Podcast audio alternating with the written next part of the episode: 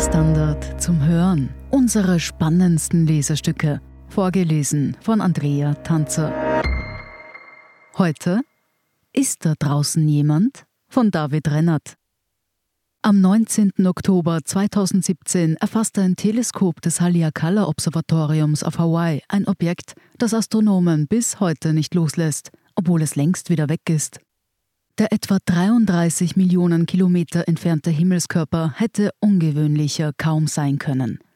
Die an eine riesige Zigarre erinnernde Form, die auffällige Helligkeit, die merkwürdigen Flugeigenschaften und das Fehlen eines Schweifs wollten weder so recht zu einem Kometen noch zu einem Asteroiden passen. Schnell war zudem klar, dass der langgestreckte Brocken nicht aus dem Sonnensystem stammt, sondern aus einem fremden Sternsystem – Nie zuvor war ein interstellares Objekt direkt beobachtet worden. Worum genau es sich bei dem merkwürdigen Besucher handelte, wird nach wie vor kontrovers diskutiert. War es nicht doch ein außergewöhnlicher Komet?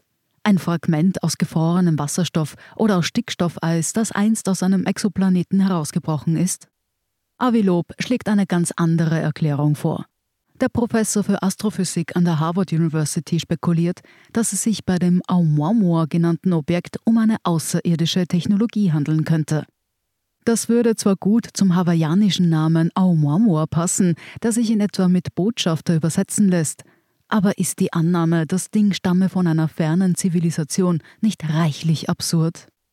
Lob, ein unbestrittener Experte seines Fachs, kommt bei dieser Frage richtig in Fahrt. Absurd wäre es, diese Möglichkeit von vornherein auszuschließen, ohne mehr wissenschaftliche Daten zu haben, sagt der Astronom im Gespräch mit dem Standard. Alle bisherigen Erklärungen gehen von etwas aus, das wir noch nie zuvor beobachtet haben. Warum sollten wir also die Möglichkeit, dass es sich um ein künstliches Objekt handelt, einfach unter den Tisch fallen lassen? Vor einigen Monaten hat Lob seine Überlegungen zu Oumuamua in einem Buch mit dem Titel Außerirdisch ausführlich dargelegt. Darin diskutiert er die Daten, die zu dem interstellaren Besucher vorliegen, und versucht Oumuamuas ungewöhnliche Eigenschaften mit seiner provokanten Hypothese in Einklang zu bringen. Es könnte sich etwa um eine Art Segel handeln, das vom Strahlungsdruck der Sonne angetrieben wird, oder um Weltraumschrott einer längst vergangenen außerirdischen Zivilisation. Dass seine Ideen in der Fachwelt auf wenig Anklang stoßen, bremst Lob nicht. Im Gegenteil. Beim Lesen seines Buchs und im Gespräch wird schnell klar, dass es dem Astronomen noch um etwas anderes geht, um etwas Grundsätzliches. Er kritisiert Tabus und eine fehlende Offenheit im Wissenschaftsbetrieb und will den Horizont der Astronomie stärker für ein Thema erweitern, das seiner Meinung nach bis heute belächelt, stigmatisiert und nicht ausreichend gefördert wird. Die Suche nach intelligentem Leben im All. Es ist sehr arrogant, einfach anzunehmen, wir seien so speziell und einzigartig. Das hat sich in der Vergangenheit schon oft als falsch herausgestellt, etwa als Kopernikus und Galileo uns gezeigt haben, dass unser Planet nicht der Mittelpunkt des Universums ist, sagt Lob. Auch unser Sonnensystem sei nicht so außergewöhnlich, etwa die Hälfte der sonnenähnlichen Sterne besitze erdgroße Planeten. Wenn sich auf einem davon irgendwann eine technologisierte Zivilisation entwickelt hat, könnte sie, so wie wir, Spuren im All hinterlassen haben. Ob das Realität ist oder nicht, sollten wir durch wissenschaftliche Beobachtungen klären, nicht durch Vorurteile. Galileo wurde auch als Namensgeber für Lobs neueste Initiative auserkoren. Finanziert durch private Spender will Lob im Galileo-Projekt mit seinem Forscherteam gezielt nach Objekten wie Oumuamua suchen, um sie genauer studieren zu können.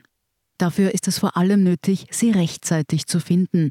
Die merkwürdige Zigarre war nur wenige Wochen nach ihrer Entdeckung schon wieder außerhalb der Reichweite irdischer Teleskope. Das Galileo-Projekt will aber nicht nur in der Ferne nach Alien-Technologien fahnden, sondern auch in unserer Nähe nach etwas suchen, von dem die meisten Astronomen wohl lieber die Finger lassen würden: UFOs.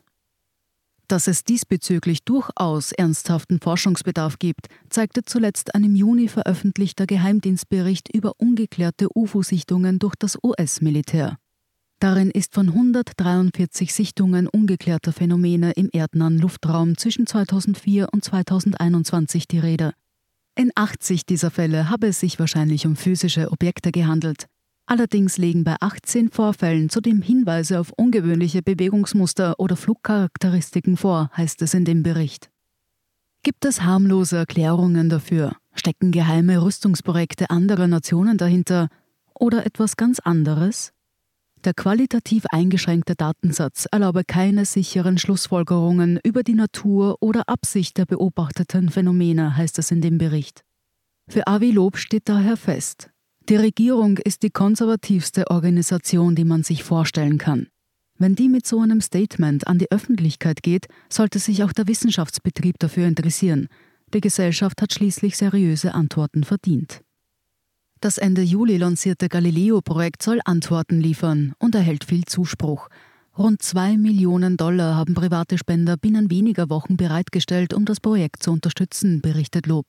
Das reiche zwar längst nicht, um seine Vorhaben in vollem Umfang zu finanzieren, sei aber ein großartiger Anfang.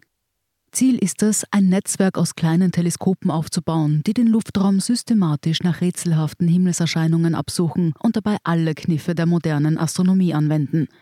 Es geht mir auch darum, das Thema mehr von Militär und Regierung in Richtung Wissenschaft zu verschieben, sagt Lob.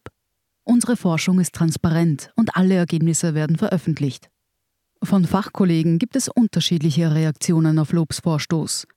Während manche seine unkonventionelle Herangehensweise begrüßen und ihm Respekt dafür zollen, als pseudowissenschaftlich stigmatisierte Themen anzupacken, zweifeln andere an der wissenschaftlichen Sinnhaftigkeit des Projekts und orten einen PR-Stand. Von solchen Vorwürfen lässt sich der Harvard-Professor nicht beehren. Wir bringen neues Geld in die Forschung, begeistern junge, talentierte Menschen und suchen Antworten auf eine der größten Fragen der Menschheit. Was bitte ist wissenschaftlicher als das. Sie hörten Ist da draußen jemand? von David Rennert. Ich bin Andrea Tanzer. Das ist der Standard zum Hören. Um keine Folge zu verpassen, abonnieren Sie uns auf Apple Podcasts oder Spotify. Und wenn Ihnen unsere Lesestücke gefallen, freuen wir uns über eine 5-Sterne-Bewertung. Bis zum nächsten Mal.